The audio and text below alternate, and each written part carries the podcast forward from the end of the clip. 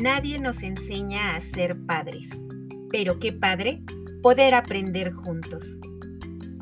Estás escuchando la segunda temporada de Enséñame a Crecer, episodio 27. No soy el cieguito, soy un niño o niña con discapacidad visual. Hola, ¿qué tal? Mi nombre es Lisbeth Ángeles y es para mí un placer poder llegar a ustedes a través de este podcast. Mi objetivo es apoyar a mamás, papás, cuidadores, maestras, maestros y a todo aquel que desee aprender a través de acciones, sugerencias y estrategias aplicables en el día a día que les permitan acompañar a sus hijos o alumnos en el fascinante viaje por su aprendizaje, porque la meta final es lograr su autonomía.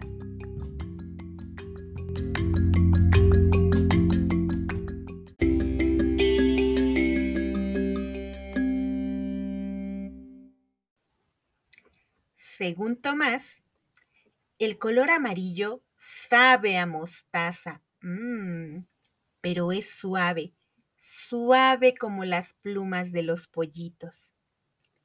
El rojo es ácido como la fresa y dulce como la sandía. Mmm, pero duele mucho cuando se asoma por el raspón de su rodilla. El color café cruje, cruje bajo sus pies cuando las hojas están secas. A veces huele a chocolate y otras veces uy, huele muy mal. Dice Tomás que el azul es el color de cuando el sol calienta su cabeza. En cambio, se vuelve blanco si las nubes deciden taparlo y la lluvia se desata. Pero si el sol se asoma a ver la lluvia cayendo, salen todos los colores a pintar un arco iris. Para Tomás, el agua simple no es gran cosa. No tiene color, ni sabor, ni olor. Y el negro es el rey de los colores. Es suave como la seda cuando su mamá lo abraza y lo arropa con su larga cabellera. Él dice que el color verde huele al césped recién cortado y sabe a helado de limón. Todos los colores le gustan a Tomás porque los oye, los huele, los saborea y los toca. Buenos días, tardes, noches o madrugadas. En el momento que sea que este episodio esté llegando a sus oídos, espero que se encuentren lo mejor posible y que el tema que hoy nos trae a este espacio sea de utilidad para ustedes o bien que lo puedan compartir con alguien a quien le pueda ayudar. Lo que acaban ustedes de escuchar es el cuento titulado El libro negro de los colores de Menena Cotín y Rosana Faría y decidí comenzar con él porque hoy les estaré hablando de la discapacidad visual. Entonces, me gustaría que nos detengamos unos minutos a reflexionar sobre la siguiente pregunta. Pónganse cómodos, tómense su tiempo, respiren. Si gustan, pueden cerrar los ojos y ahí va la pregunta. Si no fuera a través de los ojos, ¿de qué forma conocerían el mundo que les rodea? Piénsenlo detenidamente. ¿Alguna vez se han preguntado cuánta importancia le damos al sentido de la vista en nuestra vida diaria? ¿Cómo nos desplazaríamos de un lugar a otro, ya sea dentro o fuera de nuestros hogares, a lugares cercanos o a lugares lejanos? ¿Cómo reconoceríamos a las personas con quienes convivimos, desde familiares y amigos hasta compañeros u otras personas con las que debemos de tener trato? ¿Cómo nos transportaríamos de un sitio a otro? ¿Cómo nos alimentaríamos y en general qué tanta autonomía podríamos tener? La verdad, hay personas a las que taparles los ojos por unos segundos o minutos para un juego, para alguna actividad, les causa mucho terror. Entonces pensar en no tener la vista, pues yo creo que pudiera llegar hasta paralizarnos. La mayoría de nosotros damos por hecho el tener todos nuestros sentidos. Ya en la primera temporada les comenté que muchos solemos pensar que la discapacidad, cualquiera que sea, eh, pues casi la vemos como una cuestión de suerte, en la que te toca o no te toca. También durante la primera temporada les hablé de la discapacidad intelectual y la discapacidad motriz. Y tenía mucho tiempo que no tocaba un tema sobre discapacidad. Por eso decidí hacerlo en este episodio. Pero esta, la discapacidad visual, está mucho más presente de lo que solemos imaginar. Estadísticamente hablando y según datos de la OMS, en el mundo hay al menos 2.200 millones de personas con deterioro de la visión cercana o distante. Y entre esos, mil millones de personas tienen un deterioro, moderado o grave en la visión que incluyen el deterioro de la visión como tal hasta la ceguera.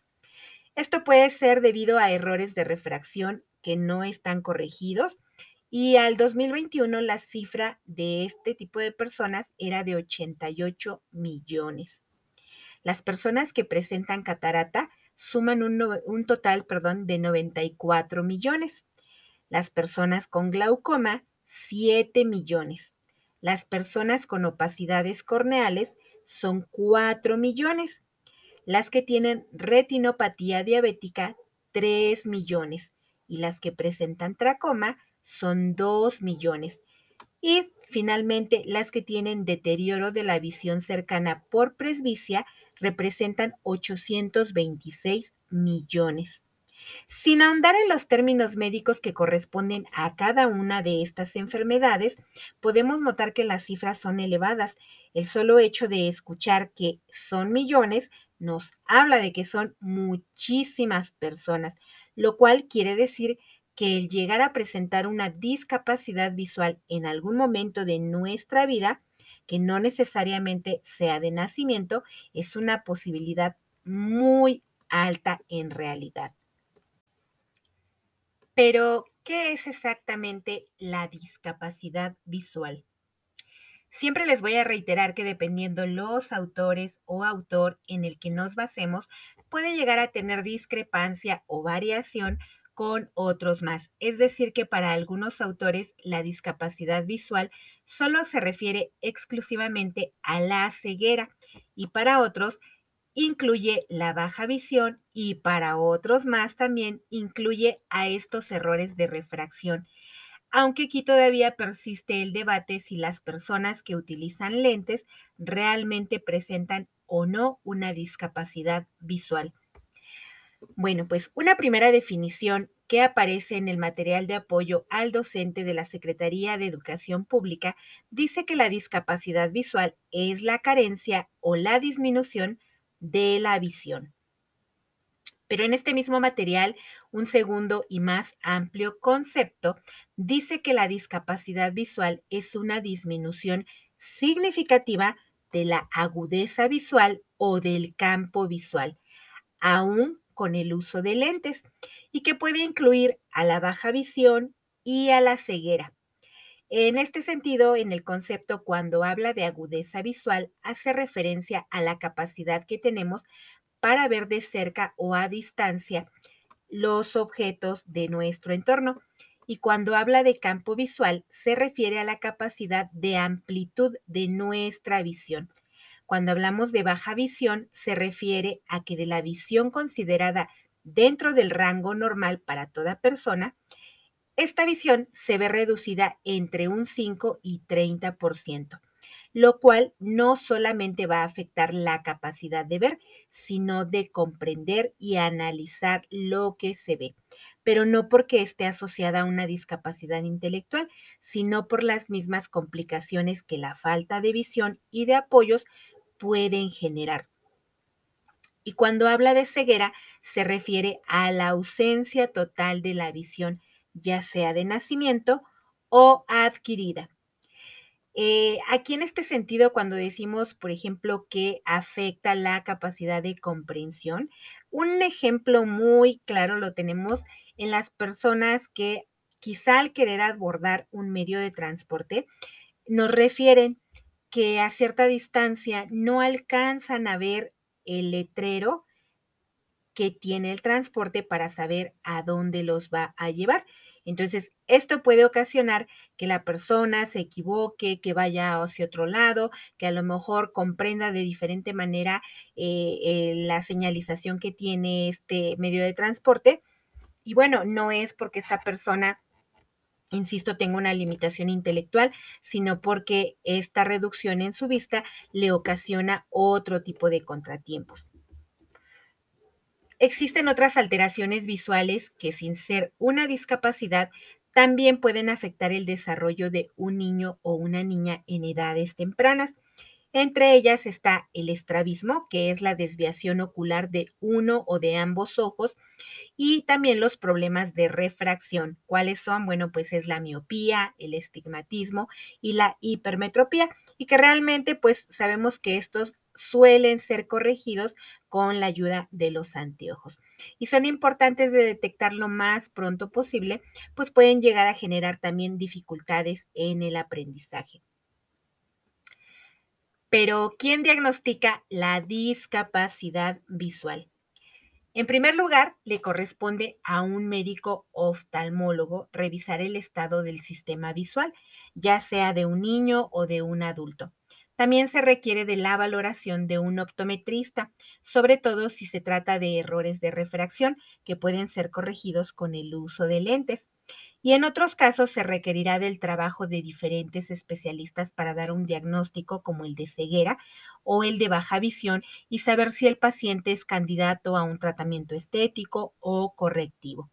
Y aunque lo esperado sería que cuando esta discapacidad es de nacimiento sea el médico que brindó la atención durante el parto quien emite una primera impresión diagnóstica, si esto no llega a suceder o la pérdida de visión se diera en días posteriores al nacimiento del niño, hay algunas pautas que las familias pueden considerar teniendo en cuenta que esto no sustituye de ninguna manera la valoración de uno o varios especialistas. Pero si tienes un niño pequeño y sospechas que puede estar teniendo dificultades en la visión, puedes observar lo siguiente. El primer punto, tu bebé se muestra torpe al querer tomar objetos, por lo que tiene dificultad para coordinar los movimientos de los ojos y de las manos al mismo tiempo. Nuestro siguiente punto, en general, son niños que pueden prestar poca atención, pero no porque no lo deseen, sino porque no alcanzan a percibir los objetos de su entorno o a las personas que les hablan. Nuestro siguiente punto es que no identifica de dónde provienen ciertos sonidos del ambiente. El siguiente punto es que observas que no gira la cabeza o enfoca la mirada cuando mamá, papá o alguien que conoce le habla. El siguiente punto es que coloca su cabeza y sus ojos exageradamente cerca de un objeto que desea observar. El siguiente es que en edades posteriores al iniciar procesos como la lectura, necesita usar de su dedo como una guía para no perderse en los renglones. También puede suceder que cuando ya los niños tienen un vocabulario más amplio, puede decir que ve doble o que ve borroso también suelen ser niños a los que les duele la cabeza frecuentemente sin razón aparente. Puede suceder también que tu niño o niña desista ante tareas escolares, en especial si éstas le implican mantener el esfuerzo de estar observando. Y también puede suceder que al iniciar la escritura cometa errores frecuentemente al copiar las letras o las palabras. Y finalmente puedes observar que tu niño o niña choca frecuentemente con objetos que están en su entorno y que evidentemente no debiera de chocar con ellos, o bien se cae sin razón aparente. Ten en cuenta, mamá, papá o maestra, que estos solo son algunos indicadores de alerta. de ninguna manera estamos en posibilidad de emitir un diagnóstico pero sí podemos determinar ante la presencia de varios de estos rasgos que algo no anda adecuadamente en el desarrollo de la visión de nuestro niño o de nuestro alumno, por lo cual aquí sí será necesario acudir y o referir con él o los especialistas necesarios para que hagan la valoración. Ok, regresemos al principio. ¿Ya tuvieron oportunidad de reflexionar en la pregunta? ¿Cómo conocerían el mundo si no pudieran ver? O quizá eres de los que piensan que la vida de verdad no tendría sentido si de repente perdieras el sentido de la vista o cualquier otro de tus sentidos. Bueno, si estás en este último caso, recuerda que la discapacidad no te incapacita. Muy cierto que puede llegar a limitarte en uno o varios aspectos de tu vida, en especial si no cuentas con los apoyos médicos, personales, familiares, escolares o arquitectónicos, en cuyo caso el problema no es la discapacidad, sino las barreras que tu entorno te impone. Claro está también que es muy distinto el presentar discapacidad visual de nacimiento a adquirirla en alguna etapa de nuestra vida y que para cada persona esto puede resultar en un shock o en un duelo difícil de sobrellevar. Pero como nuestro podcast está dirigido sobre todo a atender la etapa preescolar, pues nos centraremos precisamente en la etapa que va del nacimiento a los 5 o 6 años aproximadamente, que es cuando los niños pasan a educación primaria. Regresando nuevamente entonces al comienzo de nuestro episodio, el cuento de Tomás nos explica cómo él, siendo un niño ciego, asocia cada color a los olores las texturas, las temperaturas, los sabores y el sonido que escucha en su entorno. Y esto le permite conocer el mundo a través de todos sus otros sentidos. Y de hecho, esa es la forma en que todos aprendemos al hacer uso de nuestros distintos sentidos. No solo la vista, sin embargo, el problema de quienes trabajamos con la discapacidad visual, no de quienes la presentan, es que quienes sí podemos ver, hemos creado una educación oculocentrista, es decir, que centramos la fuente de la enseñanza y el aprendizaje principalmente en lo que podemos ver. Y esto no solo está presente en la educación. De manera general, nuestra sociedad está construida sobre lo que podemos ver. Prueba de ello son las redes sociales, la televisión, el cine, las plataformas de streaming, la publicidad, los videojuegos, la moda, etcétera. Todo está pensado para las personas que podemos ver. Y si pensamos detenidamente, por ejemplo, en cómo nos atrapa el gusto por querer ver una película, pues es precisamente porque vemos los comerciales y toda la publicidad en torno a esa película. Si pensamos cómo adquirimos los tenis o las prendas de moda, pues pasa exactamente lo mismo. Los publicistas nos presentan anuncios llamativos llenos de sonido, pero sobre todo de productos llenos de color e imágenes que observamos y que nos crean la necesidad de eso que ellos nos quieren vender. Las plataformas de streaming nos ofrecen pues eh, una gran cantidad de series y películas para que podamos ver. Y digo ver porque pues casi nadie contrata Netflix o Disney Plus diciendo quiero escuchar mi serie favorita. Pero en algún momento esto se hacía como lo hacían nuestros abuelos o quizá nuestros bisabuelos, perdón, en las épocas en las que estaban de moda las radionovelas. Hace muchos años cuando todas estas plataformas pues no existían. Y entonces si lo pensamos, pues las radionovelas precisamente antes de que surgieran todos estos contenidos visuales, pues era la manera en la que la gente se entretenía. No podían verlos, pero se imaginaban a través de la escucha lo que estaba sucediendo. Y bueno, lo que trato de decir con todo esto es que en realidad siempre estamos haciendo todo con todos nuestros sentidos aunque terminemos dando mayor peso a la vista. Por ejemplo, estos días sabemos que hace frío, no solo porque vemos en la televisión el reporte del clima, o a lo mejor lo escuchamos en la radio, o mejor aún lo percibimos en nuestro cuerpo a través de nuestra piel. Sabemos que sopla el viento porque lo percibimos en la cara, esa sensación helada, y hasta podemos escucharlo cuando se intensifica y se acerca a nuestros oídos. Cuando comemos, por ejemplo, una fruta, no solo la observamos, de hecho la disfrutamos mucho más a través de nuestros demás sentidos. Cierto que la vista me servirá para saber si la fruta está madura o si está pasada, pero eso también lo puedo comprobar mediante el tacto y el olfato y al degustarla, pues obviamente lo voy a sentir el sabor si esa fruta está en su punto adecuado o si ya no sirve cuando entre a mi boca. Quiere decir que un bebé entonces puede aprender y conocer su entorno aún con la ausencia de la vista y nosotros también. Claro está que evidentemente para ello se van a requerir de apoyos específicos y el primero pues es precisamente el acercamiento al entorno por medio de nuestros padres, de nuestros cuidadores o de las personas cercanas a nosotros.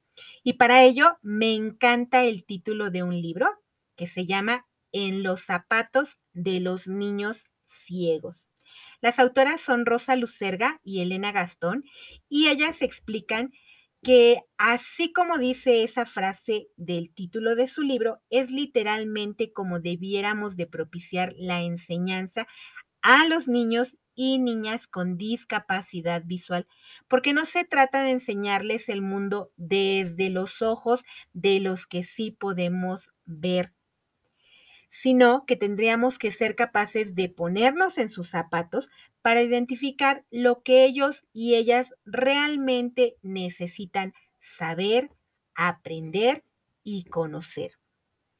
Al respecto, recuerdo una anécdota de hace ya más de una década.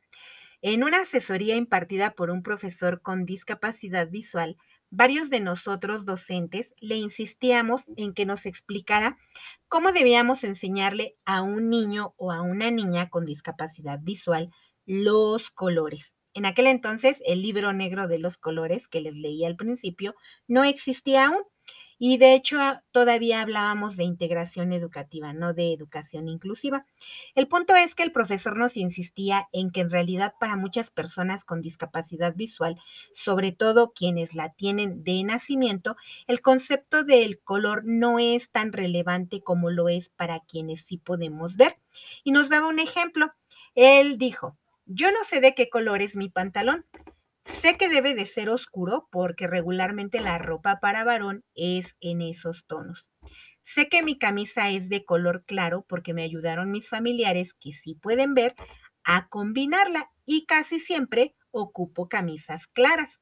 Pero en realidad a mí más que el color me agrada saber que lo que llevo puesto es de una textura que a mi tacto le resulta agradable. Y pese a varios ejemplos que nos dio, a algunos logramos comenzar a tener este choque en nuestro cerebro para cambiar nuestras ideas, pues de que en efecto no era necesario enseñar los colores como lo hacemos tradicionalmente a alguien que sí ve. Pero la verdad es que otros compañeros se aferraban a que eso era indispensable de aprender, porque cuando ellos le pidieran a sus alumnos hacer un dibujo sobre algo que les gustó, pues el alumno o la alumna con ceguera no iba a saber cuál color era cuál al momento de irlo sacando de, de su lapicera. Este ejemplo nos ayuda a entender cómo a veces nos aferramos a enseñar desde lo que quienes podemos ver creemos que es lo que los niños y niñas necesitan. Y realmente pues aplica para todos, no solo para la discapacidad visual. He conocido de verdad maestras que de repente me dicen, ay, es que a estas alturas ya deberíamos estar viendo números, letras, etcétera, y de verdad que no quieren darse cuenta de que eso no es lo que necesitan sus alumnos o alumnas en este momento, que sí, tarde o temprano son procesos por los que van a atravesar y que pues estando en la escuela, obviamente esa es la meta que aprendan. Eh, la, enseñanza de la lectura, la escritura, la matemática, pero pues que todo va a llegar a su momento. Ok, entonces, como ya dejamos en claro que el diagnóstico no nos corresponde ni a las familias ni a los maestros, y como ya expuse también toda esta situación que tiene que ver con lo que es específicamente la discapacidad visual, bueno, pues pasemos a la parte práctica, en donde sí podemos apoyar a cada uno de nuestros niños y niñas.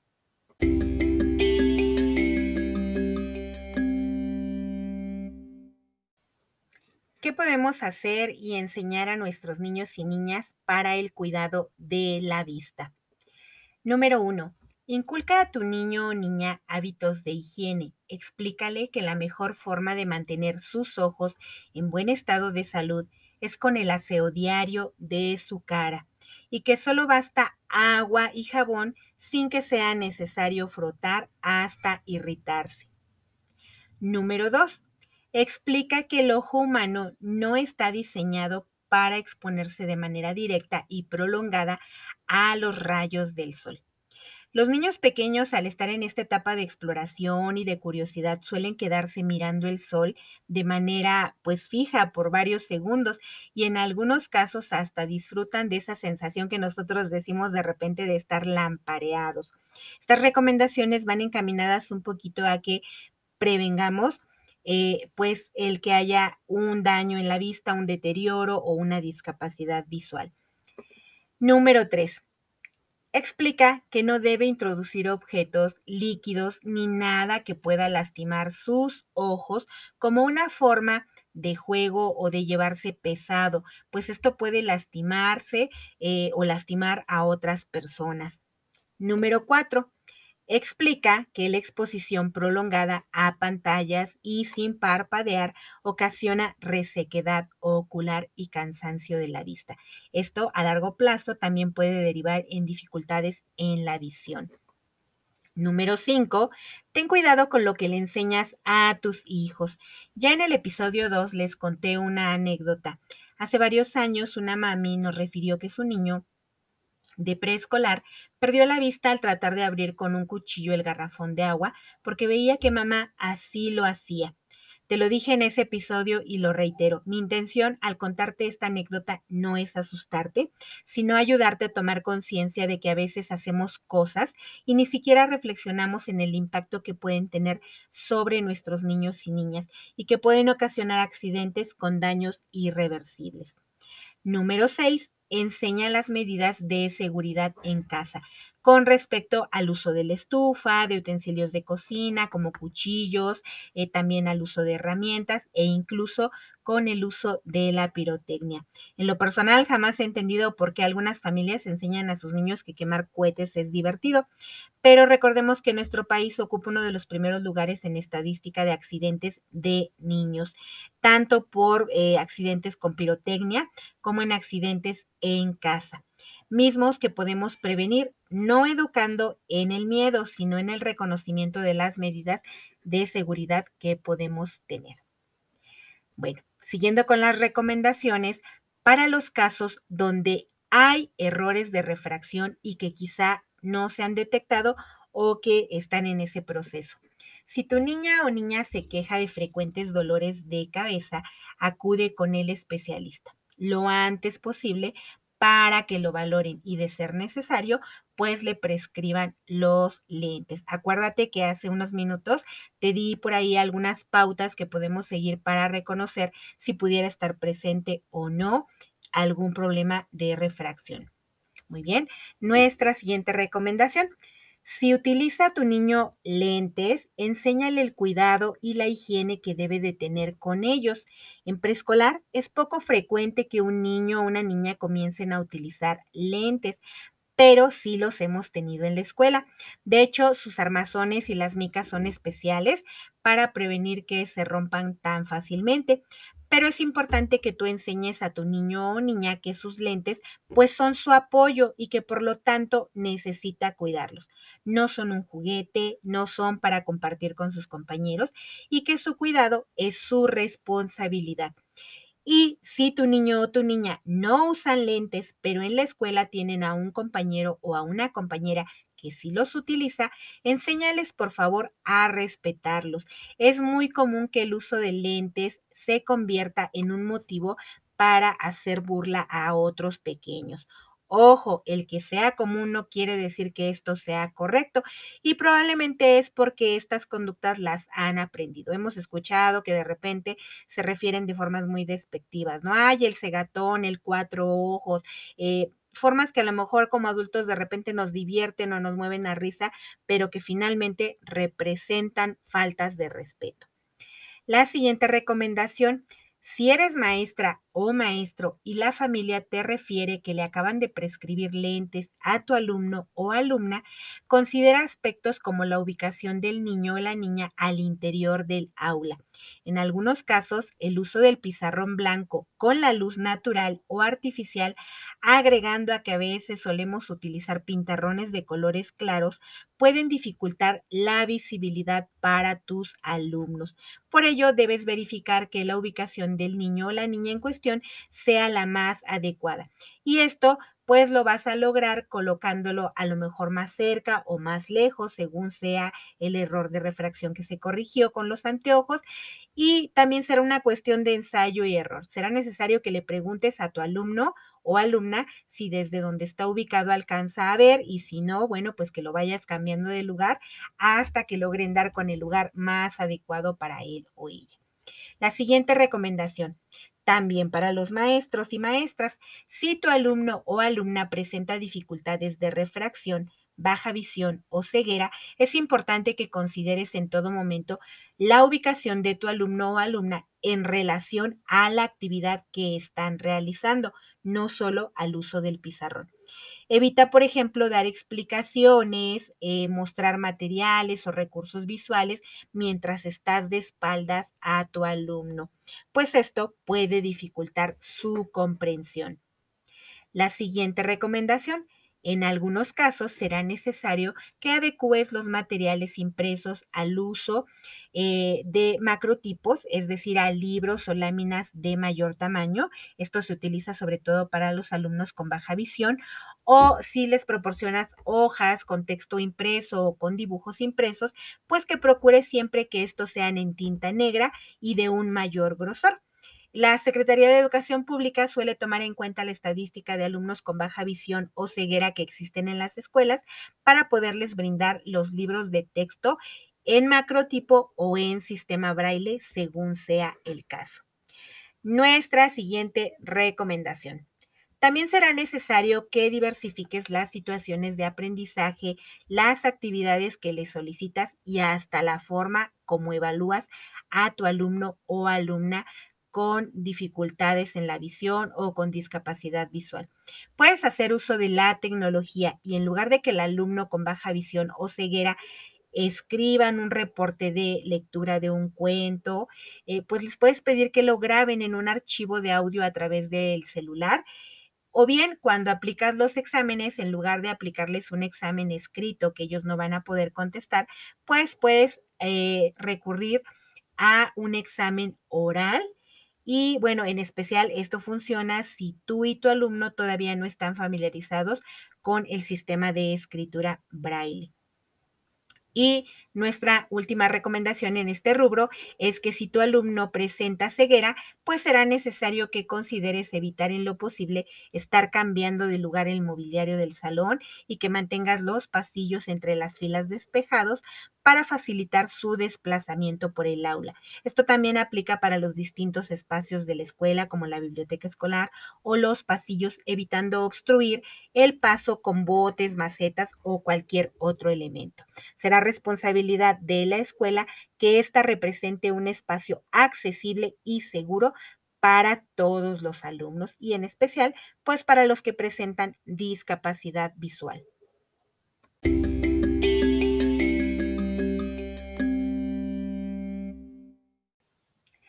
Ahora pasemos a las recomendaciones para los casos específicos donde se presenta la ceguera. Uy, estas iban a ser bastantes y de verdad espero que sean de utilidad.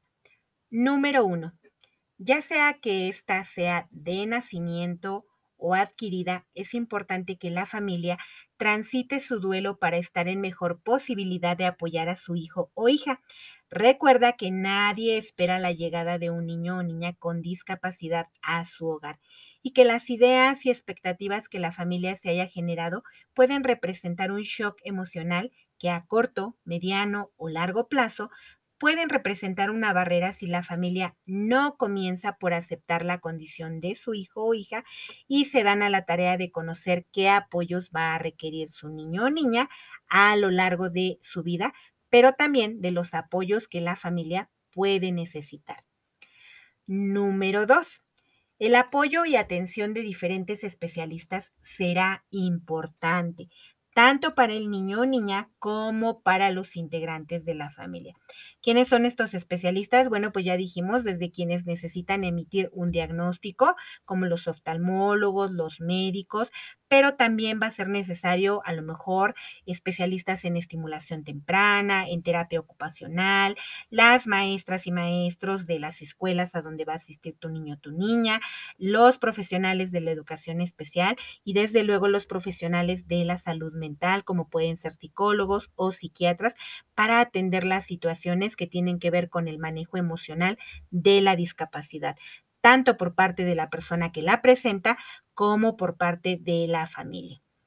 Número 3. Si tu niño o niña es diagnosticado con ceguera al nacimiento, será importante que tomes en cuenta que los hitos del desarrollo, que son estas etapas por las que todos los niños y niñas atraviesan desde que son bebés y durante sus primeros años, y de los cuales te hablé en el episodio número 3 de la primera temporada, pues no se darán de la misma forma que ocurren en un bebé que sí posee el sentido de la vista. Puede haber retrasos significativos, pero esto no se asocia a un daño en su capacidad intelectual, sino que para alcanzar estos hitos del desarrollo, tu niño o niña va a requerir de mayor estimulación por parte de sus padres y o cuidadores. Si bien, como dije al principio, tenemos un pensamiento oculocentrista y centramos el aprendizaje de todo cuanto nos rodea principalmente en la vista, pues deberás tomar en cuenta que tu bebé debe aproximarse al mundo a través de sus otros sentidos y con múltiples ayudas, por lo que la estimulación constante juega un papel fundamental y tú serás su principal apoyo. Número 4. ¿Cómo lo estimulamos entonces? Bueno, pues háblale frecuentemente. Ojo, esto no quiere decir que todo el tiempo te la vas a pasar hablando, pero si lo vas a levantar de la cama, si lo vas a amamantar, si le van a cambiar el pañal o si lo van a bañar, será muy importante que aprenda a anticipar lo que va a suceder. La mayoría de nosotros pues lo hacemos a través de la observación. En el caso de estos pequeños y pequeñas, pues será necesario que mamá, papá o los cuidadores le apoyen al describir lo que está a su alrededor, con quién o con quiénes está, pues esto le ayudará a conocer a través del sentido del oído lo que le rodea. Explica qué es cada objeto que le aproximas, háblale de su textura, de su color, para que lo asocie como lo hace Tomás en el cuento. Cuál es su consistencia, su temperatura, su olor, etc. Claro está, insisto, que esto no implica que le vas a hablar las 24 horas del día a tu niño o niña. Eh, o que tengas que describirle absolutamente todo. Así como nosotros disfrutamos del silencio y aprendemos a adaptarnos a él, será importante que el niño o la niña con discapacidad visual también aprendan a hacerlo. Entonces habrá momentos en los que sea necesario hablar y describirle y habrá momentos en los que sea necesario permanecer en silencio. Número 5. Evita dejarlo demasiado tiempo solo o sin interacción. Puede haber casos donde los niños muy pequeños se muestren irritables y lloren y esto para ellos es una forma de atraer la atención del adulto. Pero también puede pasar al revés, que el niño o la niña parezcan tranquilos, quietos y que en apariencia no necesiten que el adulto se les aproxime constantemente. Pero es importante que les hagamos saber que están acompañados y que el espacio y las personas a su alrededor representan un lugar y una relación de apego seguro. Número 6. Algo que pareciera tan simple como la sonrisa de un bebé puede verse afectado en un niño o niña con ceguera. La sonrisa es un comportamiento que aprendemos viendo. Esto no quiere decir que no aparezca en los niños y niñas con discapacidad visual, pero su sonrisa suele ser menos marcada a menos de que exista la estimulación adecuada y entonces mamá, papá o cuidadores deben de participar con su niño o niña en situaciones de juego donde esté presente la alegría y el placer, pues esto hará más fácil que nuestro pequeño adquiera una mejor sonrisa espontánea en la interacción social.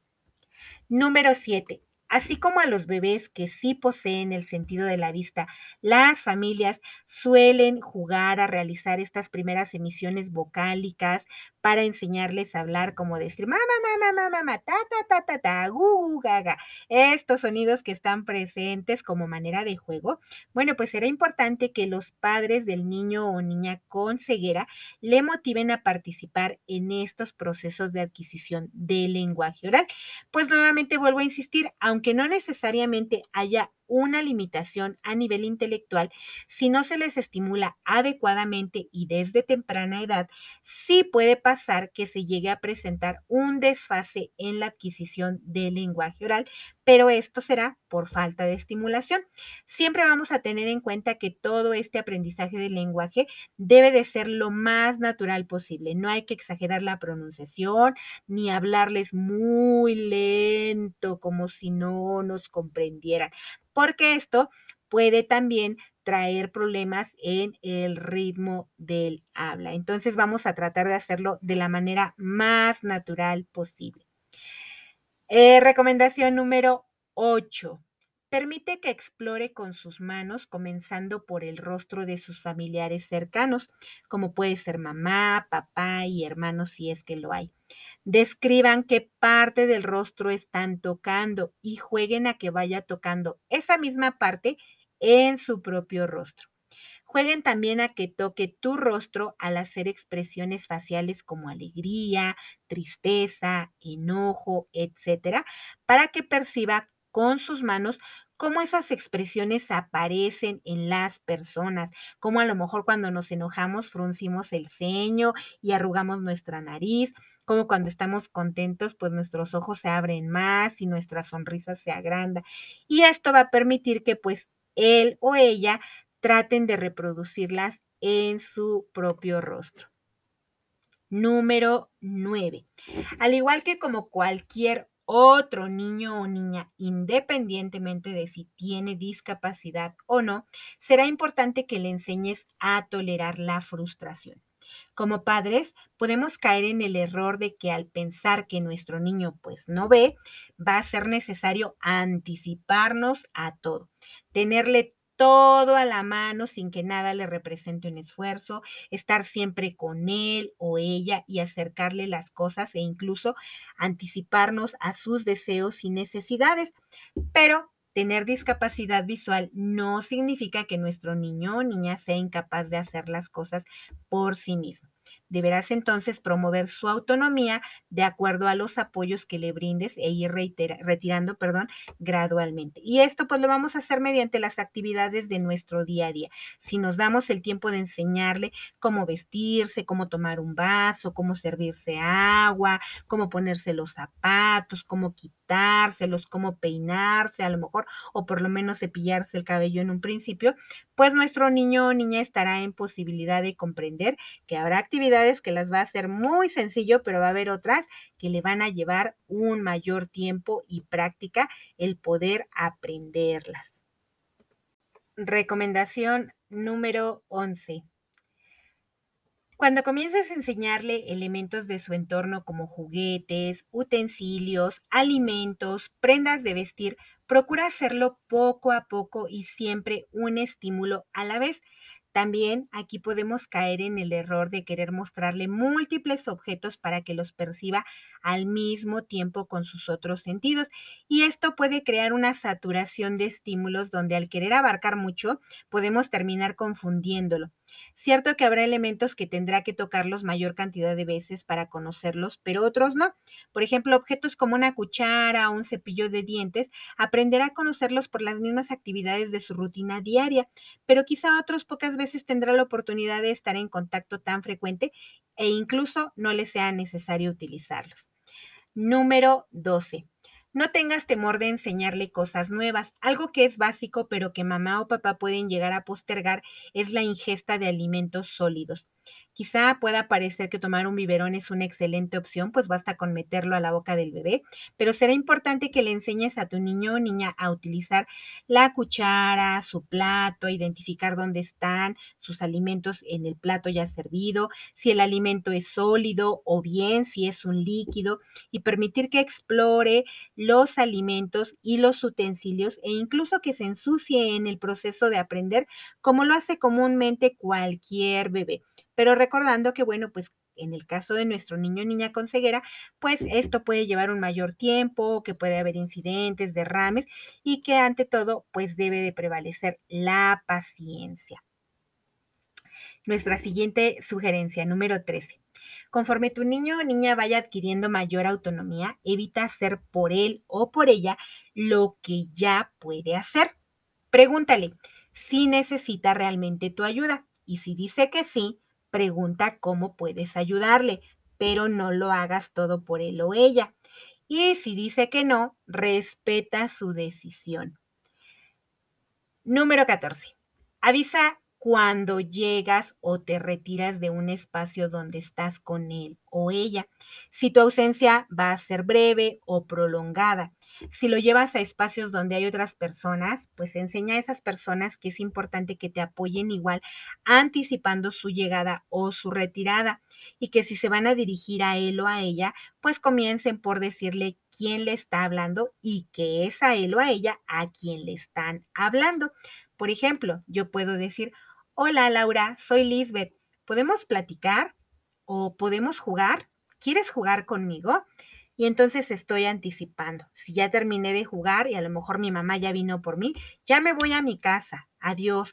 Y entonces le hago saber que estamos dando por terminada esta situación porque pues evidentemente o él ella no me van a observar que me retiro en ese momento.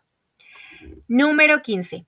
Enséñale hábitos, valores, respeto de reglas, de turnos, de todo lo que tiene que ver con la interacción social, al igual que con cualquier otra persona lo harías, y explícale la importancia de que las respete. Evidentemente, como nuestro niño o niña no ve, a lo mejor cuando estamos jugando un juego será necesario que alguien le apoye, pues indicándole, ¿no? Ah, tienes que esperarte para poderte mover o para recibir este, la pelota o cualquier cosa, ¿no?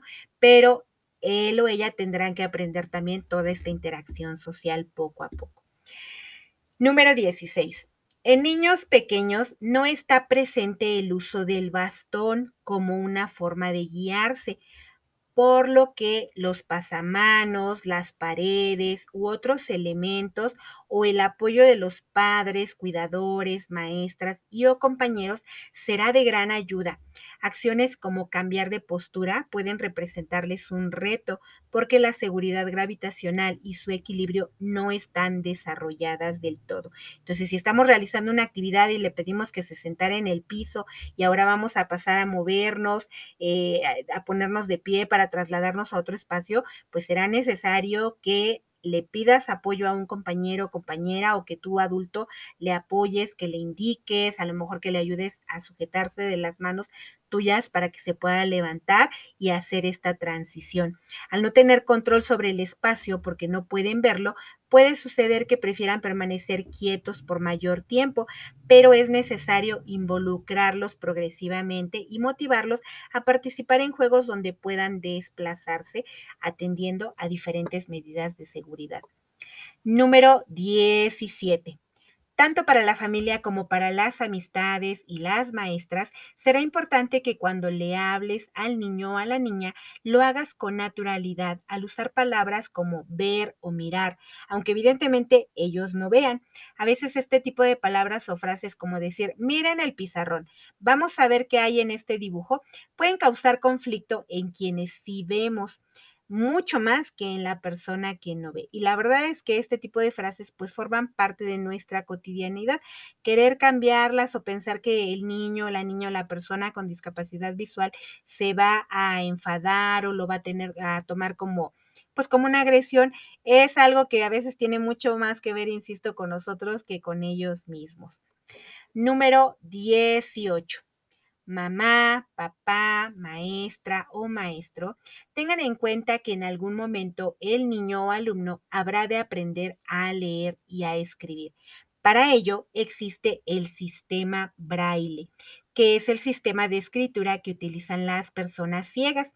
Este sistema está basado en un signo generador, el cual se compone de seis puntos. Estos puntos están alineados en dos filas tres puntos a la izquierda y tres puntos a la derecha. Y que utilizando diversas combinaciones, pues nos ayudan a formar las letras, los números, las mayúsculas, signos de puntuación e incluso la notación musical. Su enseñanza y su aprendizaje implica todo un proceso tal y como lo es la enseñanza y el aprendizaje de la escritura para quienes poseemos el sentido de la vista. Por lo tanto, antes de llegar a la enseñanza formal de la escritura y la lectura en el sistema braille, tu niño o niña o tu alumno o alumna habrán de desarrollar todas las habilidades necesarias mediante las sugerencias que acabo de brindarte y muchas otras más.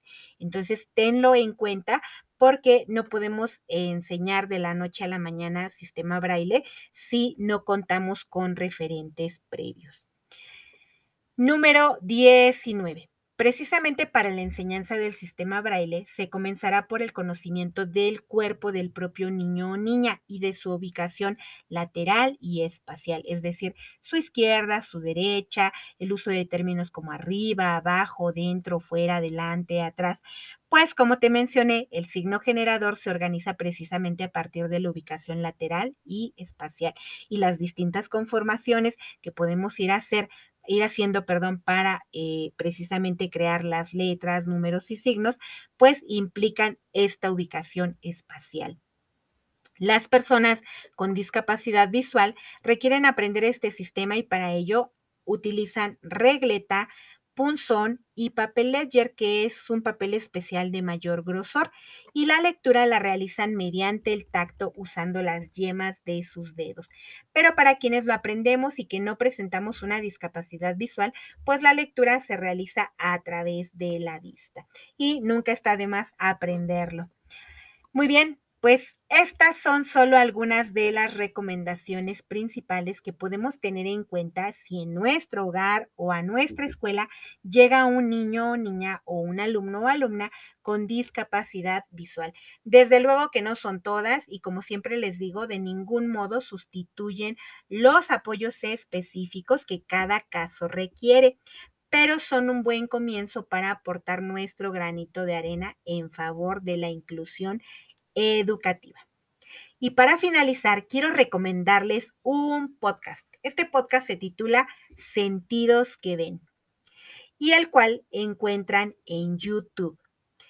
Escribiendo así, sentidos que ven, pero todo junto, sin dejar espacio entre una y otra palabra. Y este podcast está creado por una persona a la que admiro profundamente y de quien tuve la oportunidad ya hace algunos años de aprender el sistema braille. Ella es la doctora Diana Rodríguez y es precisamente una persona con discapacidad visual, es compañera maestra y ya desde hace varios años labora en la subdirección regional de Nezahualcóyotl, en el Departamento de Educación Especial. Su podcast está dedicado a hablar precisamente de la discapacidad visual y es una muestra maravillosa de cómo las tecnologías pueden ser utilizadas en favor de la educación y de la inclusión y de que la discapacidad no es una limitante. Ojalá y puedan escucharlo y que cuando lo hagan lo disfruten tanto como yo he disfrutado los episodios que llevo escuchados. Muy bien, pues hasta la próxima.